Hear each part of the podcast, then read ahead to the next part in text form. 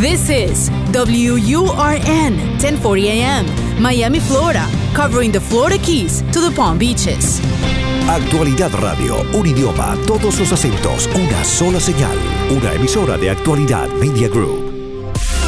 Te escucho con Julio Bebione. Cuéntanos qué te pasa. Más allá de todo lo que pasó, las heridas y el dolor, lo difícil Hola a todos, bienvenidos a nuestro encuentro, como lo hacemos cada semana, donde sea que estemos, algunos muy lejos, en algunos continentes muy lejanos a donde estamos aquí en Miami, en el estudio de Actualidad Radio, u otros, quizás la gran mayoría, aquí por la Florida, a través de Actualidad Radio nos sintonizan los fines de semana y si no, durante la semana en nuestros podcasts. Te escucho tiene esa intención que seguimos manteniendo, nacimos el año pasado y seguimos claramente durante este 2020 acompañándonos, haciéndonos compañía.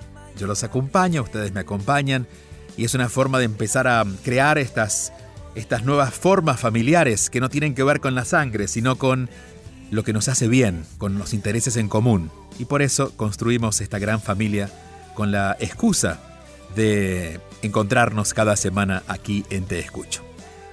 Recuerden que el teléfono para dejar su mensaje de voz es el más 1-305-773-0215 y es muy importante que el mensaje sea lo más corto posible a más tardar que tarde tres minutos para que podamos pasarlo sin edición. Es el más 1-305-773-0215, el WhatsApp a la hora del día en que ustedes quieran pueden dejar allí su mensaje de voz. Vamos al primer mensaje de hoy. Te escucho. Conéctate al WhatsApp y envíanos un mensaje al 305-773-0215. Tú nos cuentas y él oye atentamente. Te escucho con Julio Bebione. Mi nombre es Brunet de... y realmente estoy pasando una situación muy difícil y porque es interna. Por ejemplo, mis amigos me dan consejos, me ayudan, yo veo, siempre sigo eh, tus, tus intenciones del día cada día, pero siento que nada es para mí. Si es bueno, si es de perseverancia, si es de bendiciones, que esos son para personas que por X y razones pasaron situaciones. Um, ¿Cómo explico? Lo que estoy viviendo son consecuencias de mis decisiones. Tomé decisiones en el pasado y eso trajeron consecuencias. Entonces he estado sufriendo esas consecuencias directamente. Y entonces pienso que, bueno, para que sea positivo, todo va a estar bien y voy a resolver si son mis consecuencias. Y muchas personas, una de esas consecuencias es que muchas personas me critican o me ven como una persona mala o una persona que no vale mucho. Y estoy como en la boca de muchos compañeros de trabajo y de ex trabajo y de muchas cosas de mi alrededor. Entonces digo como por más positiva que quiero ser, nunca voy a recuperar el buen nombre, mi buen nombre. Entonces siento que ya la vida no tiene sentido, porque no es como una persona, eh, una buena mujer de su casa, fiel y trabajadora, que su esposo le fue infiel, por ejemplo. Todo el mundo quiere ayudar y yo sí voy a salir adelante porque yo soy una buena mujer y voy a seguir adelante. Pero las consecuencias que estoy viviendo es porque hice cosas uh, que no debí de hacer, dije cosas que no debí de decir. Un momento tal vez de ira o un momento tal vez de dificultad. Y ahora estoy sufriendo las consecuencias. Siento que no hay esperanza para ser feliz y siento que si siento felicidad por algo está mal. Siento no puedo sentir felicidad, no puedo sentir paz porque hiciste esto. Tú no mereces ser feliz o tener paz. Hola querida Brunet, te entiendo y ahora vamos contigo. Cuando uno comete un error, Primero, todos los cometemos. Es parte de la vivencia humana. Hay algunos errores que cometemos con más conciencia, otros con menos. Digamos que algunos por capricho sabemos que es un error, pero vamos por allí. Y otros porque, bueno, porque de eso se trata la vida, de experimentar y a partir del error poder aprender. Siempre el error, eh, la equivocación, aquello que hacemos y consideramos que podríamos haberlo hecho de otra manera o no haberlo hecho y hubiera sido mejor, merece corrección. De hecho, para eso ocurre un error. Si te recuerdas, cuando fuiste a la escuela muy pequeña, en las primeras, las primeras eh, experiencias, por ejemplo, con las matemáticas, eran errores matemáticos. Los errores matemáticos porque a partir del error podías darte cuenta cómo se solucionaba algo y allí entendías la solución a partir del error. En la vida funciona más o menos igual. El tema, hasta ahí estamos bien. Digamos, hasta ahí no te ha pasado nada del otro mundo. Te ha pasado lo que a todo el mundo les pasa. Algunas cosas se sienten más graves cuando nos tocan heridas más fuertes. Digamos, cortarnos la punta del dedo es muy diferente a, a quebrarnos la pierna. Bueno, en este momento quizás no sé cuán grave es lo que hiciste, pero tú lo sientes como si te hubieran cortado una pierna o hubieras, se hubiera quebrado un brazo, ¿no? Algo muy grave. Cuando lo vivimos, vivimos con culpa, que es como tú lo estás viviendo en este momento, y digamos, si hubiera una energía que transpira cada palabra que dices, es la culpa, cuando vivimos con culpa, la culpa siempre pide castigo. La primera que se está castigando eres tú. Fíjate que eh, empezaste hablando por los demás, pero terminaste concluyendo en que en realidad la que se siente que, no, que esto no puede cambiar eres tú. Es decir, hasta que no hagas las paces contigo, contigo. Entendiendo que eso que ocurrió no fue lo mejor, no fue lo ideal, no fue lo que quisiste quizás, no fue hecho con mayor conciencia, como sea que haya pasado, pero pasó, eso no se puede corregir. Pero la razón por la que pasó eso es aprender. Aprender algo nuevo, aprender otra manera, aprender algo que no eres, lo hiciste de una manera que no te representa, no lo volverás a hacer porque esa no eres tú. Hacer esa corrección es lo que te va a llevar a reconectarte con la vida en el sentido más pleno. Entiendo que todas las frases que escuchas y lees y las que no sean para ti, claro, porque cuando alguien está en la cárcel, por más que le hablen de que abrió un restaurante nuevo, no le interesa si está en la cárcel. Y le cuentan que puede volver a enamorarse, no le interesa si está solo en la cárcel. En este momento has construido tu cárcel y por eso no te interesa o sientes que no tiene que ver contigo nada de lo que esté pasando en tu vida, incluso lo positivo. Y entiendo también que lo positivo a veces se ve muy lejos cuando uno está en lo negativo, porque está directamente al otro lado del mundo. Pero cuando empieces a entender, primero, que lo que ocurrió no va a cambiar, pero lo que ocurrió ocurrió por una buena razón, y es para que pudieras hacer algún tipo de modificación, cambio, algo en ti, y te enfoques en eso, en hacerlo diferente, te aseguro que el entusiasmo poco a poco va a comenzar a regresar.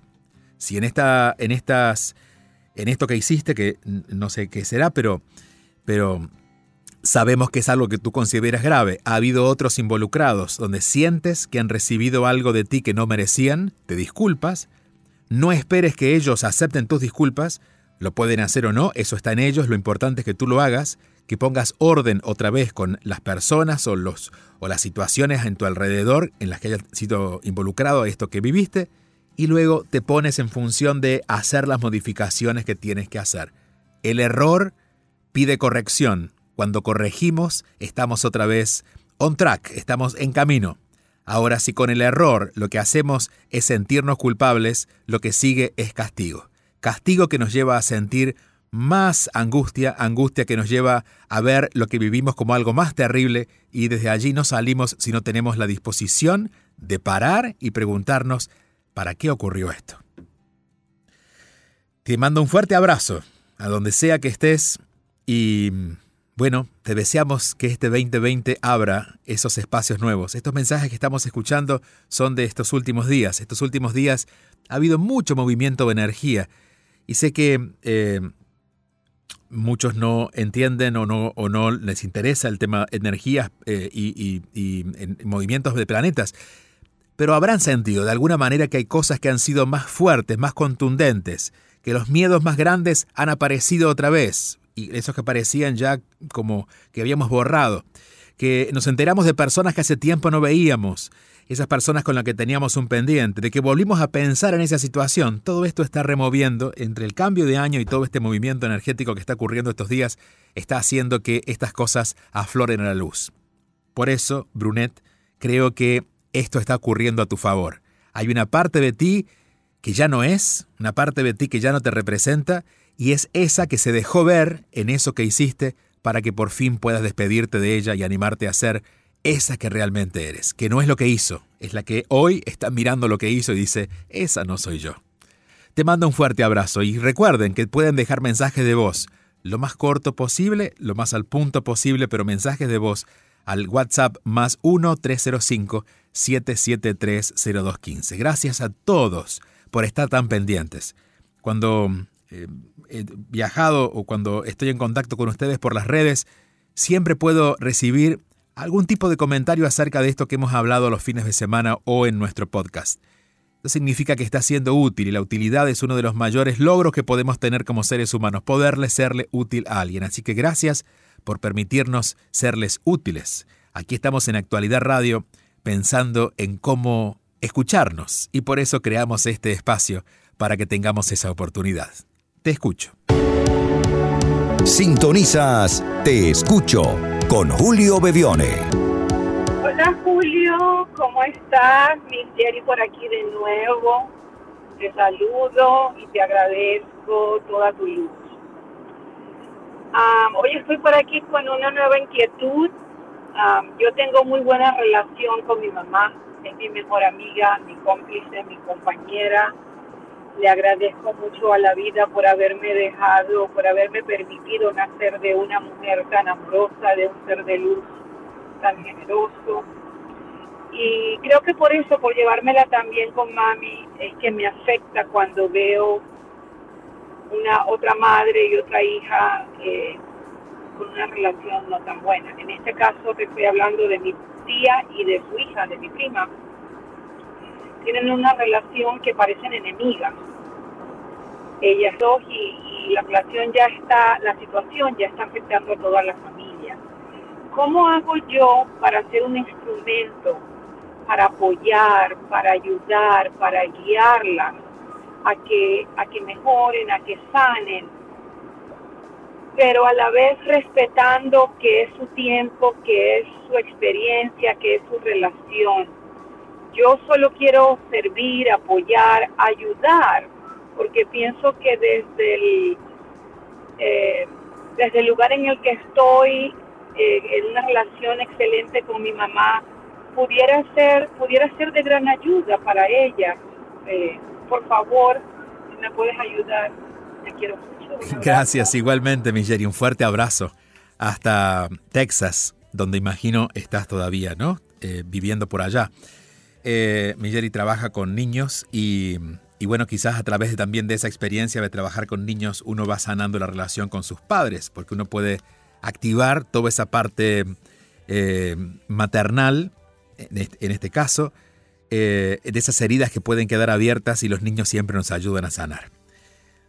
Los niños, los niños que no son nuestros hijos, los niños con los que trabajamos. A nuestros hijos son los que vienen a mover, a movernos para que podamos activar aquello que tenemos que trabajar. Pero los, la solución muchas veces la ofrece el afecto y el cariño y el juego de otras personas, en este caso de niños, tan un poco más ajenos a nuestro entorno, ¿no? Eh, y digo esto porque esto también es parte de la respuesta para ti, querida Migeri. Esta relación entre tu tía y su hija es una relación entre tu tía y su hija. Lo que estoy diciendo es obvio, pero para que lo puedas escuchar y entiendas que no es una relación que te corresponda a ti. A nivel de alma o a nivel de propósito de vida, venimos eh, con las personas que van a estar relacionadas con nosotros por una razón que es ineludible, nuestros padres y nuestros hijos. Y luego tenemos un segundo grupo de personas con las que no tenemos mayor responsabilidad, eso sí, como tú dices, podrías acompañarlos. Acompañarlas significa poder inspirarlas, por ejemplo, si ella, que sí te conoce y puede ver la relación que tú tienes con tu madre, si ella quisiera ver las cosas de otra manera, seguramente observaría cómo se llevan ustedes y te diría prima, ¿cómo hago para llevarme bien con mi mamá? Tú que lo lograste. Pero hay un dato, no lo ha preguntado. Y cuando las personas están viviendo su proceso, lo están haciendo a su manera y todo lo que viven cuando no piden ayuda es lo que de alguna manera ellos necesitan. Son herramientas que necesitan o, instrumentos que necesitan para poder definir algo en sus vidas que si no estuvieran pasando por allí y si no estuvieran viviéndolo de esa manera, muchas veces ese rencor, ese enojo, tienen un propósito mayor. Entonces, eh, mi recomendación es, mi sugerencia es, acércate y diles simplemente que si alguna vez necesita conversar, no un consejo, conversar, tú estás dispuesta. Cuando una persona está pasando un mal momento como lo está pasando ella con su hija y seguramente la hija con la mamá, no queremos consejos, si no lo hubiéramos pedido, porque estamos tan atormentados que no queremos que nadie nos hable. Y muchas veces tampoco queremos soluciones, porque estamos viviendo el proceso de estar enojados y no queremos que nos digan, no, podrías no enojar, no, porque en este momento quiero enojarme y estoy en ese proceso. Entonces, acercarte a ellos, ofrecerles tu ayuda para el diálogo, no desde el consejo, sino desde el diálogo, es lo más cercano que te puedes llegar con ella en este momento. Sé que esto desde lo humano suena poco porque nuestro deseo es que eso no estuviera ocurriendo.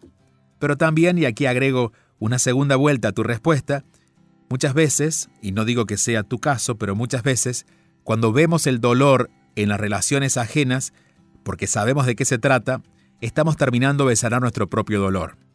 Es decir, cuando yo veo que, por ejemplo, si yo me he divorciado, ya lo superé, pero me divorcié y veo que alguien se está divorciando, lo que quiero es corriendo ir a decirle, no, no, es que podrías pensarlo de esta manera para que pues yo lo viví. Pero eso es parte de nuestra necesidad de seguir cerrando ese capítulo. Porque cuando ya hemos cerrado nosotros un capítulo sabemos tener silencio y comprender muy profundamente a las personas que están pasando por eso mismo. Es como aquel que deja el cigarrillo y solamente está mirando a las personas que fuman para decirle, no fume, no fume que le va a hacer mal porque sabe que él se enfermó. Pero la otra persona no va a dejar de fumar porque tú se lo digas. La otra persona se va a enojar con lo que tú le dices. Eso sí, cuando ya entiendas y hagas las paces contigo por haber fumado, por haberte enfermado, por eso y por haberte sanado y haber vivido el proceso, puedes mirar en paz a alguien que fuma y entender que él está viviendo su momento. Esto nos sirve a todos, así que gracias Miss Jerry por traer este tema que siempre es útil, sobre todo cuando estamos envueltos en situaciones que pueden tocarnos, pero que no corresponden a nuestro círculo inmediato. Y por último, te digo algo más, eh, recordando lo que decías recién, decías, esta relación ya está tocándonos a la familia. Bueno, es responsabilidad de la familia no hacer que la situación de estas dos personas caigan a la familia. Es decir, cuando alguien, si ella, si, en el caso de tu tía o en el caso de su hija, te llama para contarte algo que es en contra de su mamá o en contra de su hija, es entre ellas, no te sumes a eso. Dile, llámame cuando quieras hablar de alguna solución, pero yo no quiero ser parte del problema, porque también es nuestra responsabilidad no sumarnos a los problemas ajenos. Te mando fuerte abrazo a ti y a todas las personas que nos están sintonizando o escuchando en el área de Houston. Sabemos que son muchos latinos que viven por allí, una gran comunidad venezolana, mexicana, gente del norte de México, Así que a todos los que estén en, eh, en el área de Texas escuchándonos, les mandamos un fuerte abrazo.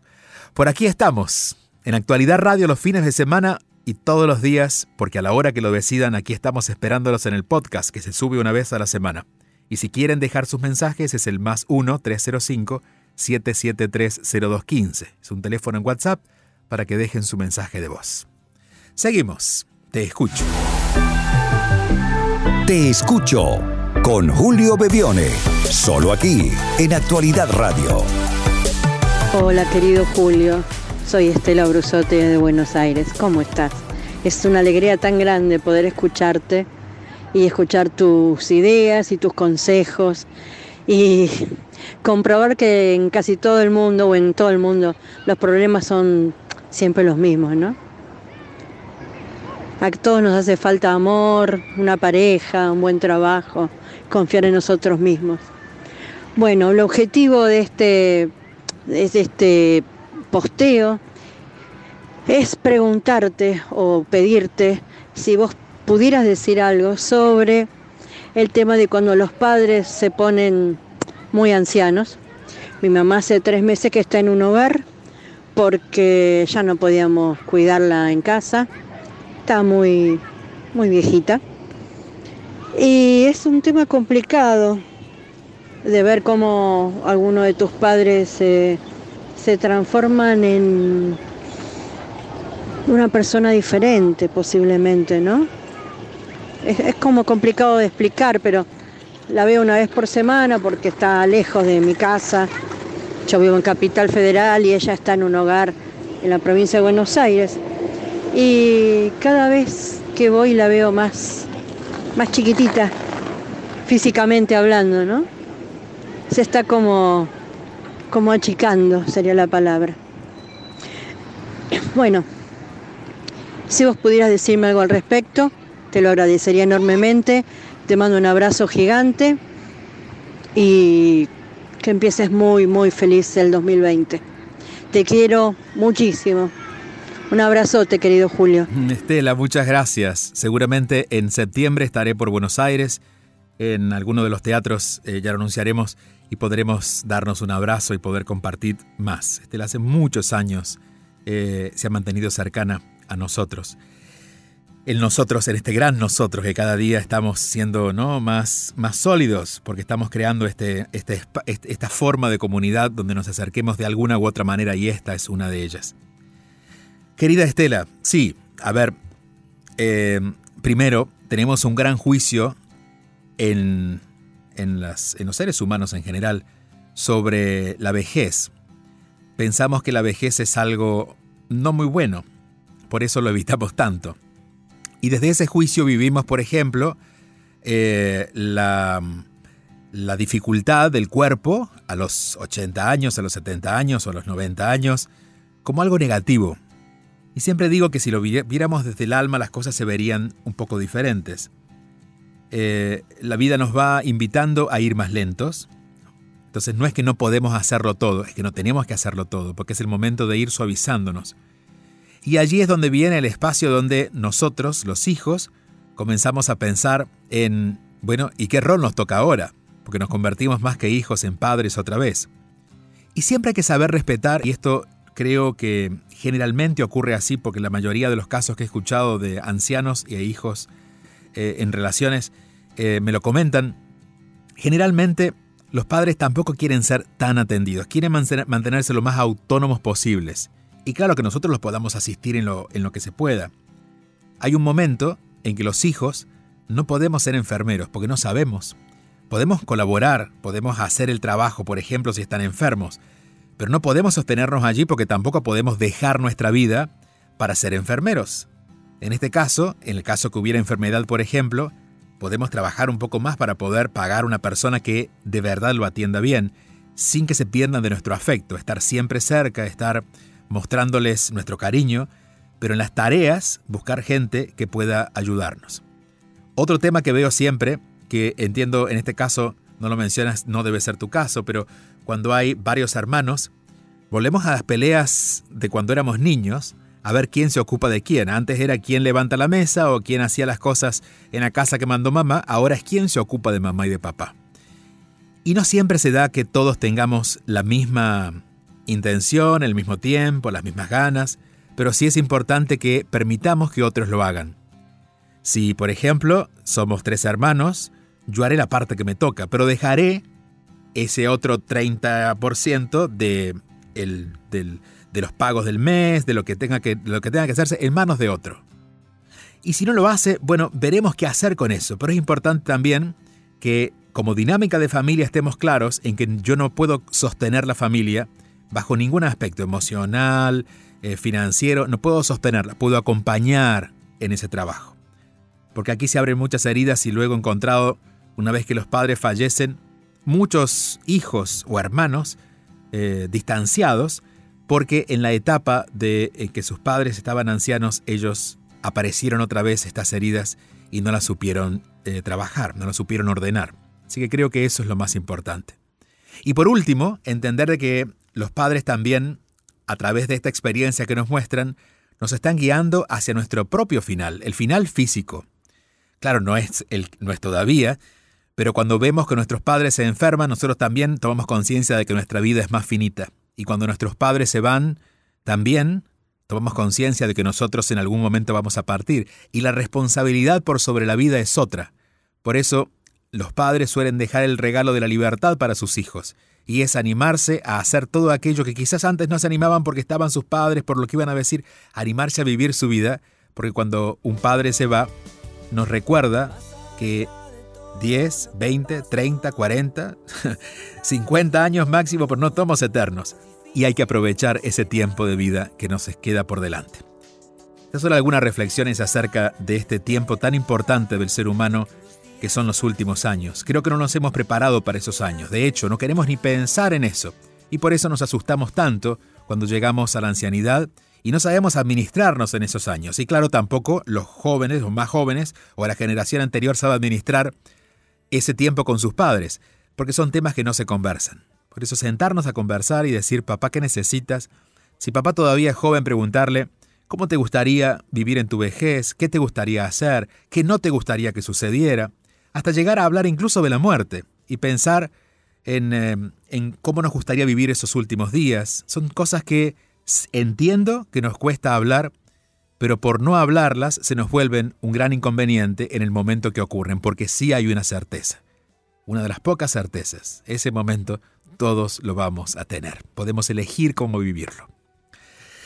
Y sobre elegir cómo vivir las cosas, es que tenemos la, intención de abrir este espacio. Así que lo estamos cerrando hoy, pero lo volveremos a abrir la próxima semana en el próximo podcast, en fin de semana en Actualidad Radio y en cualquier momento a través de todas las plataformas. Y también recordarles que el más 1-305-773-0215 es el teléfono, es el mensaje de voz a través de WhatsApp que pueden dejar y que si quieren formar parte de nuestra comunidad, nos encontramos en las redes sociales. En internet pueden hacerlo a través de juliobebione.com, mi website, o si no, con arroba bebione en Instagram o como Julio Bebione en Twitter y en Facebook.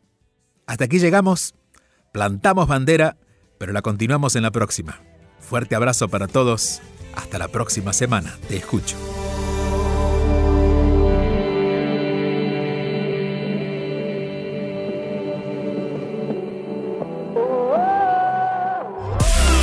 Te escucho con Julio Bebione. Envía tu mensaje o video por WhatsApp al 305-773-0215 y cuéntanos qué te pasa.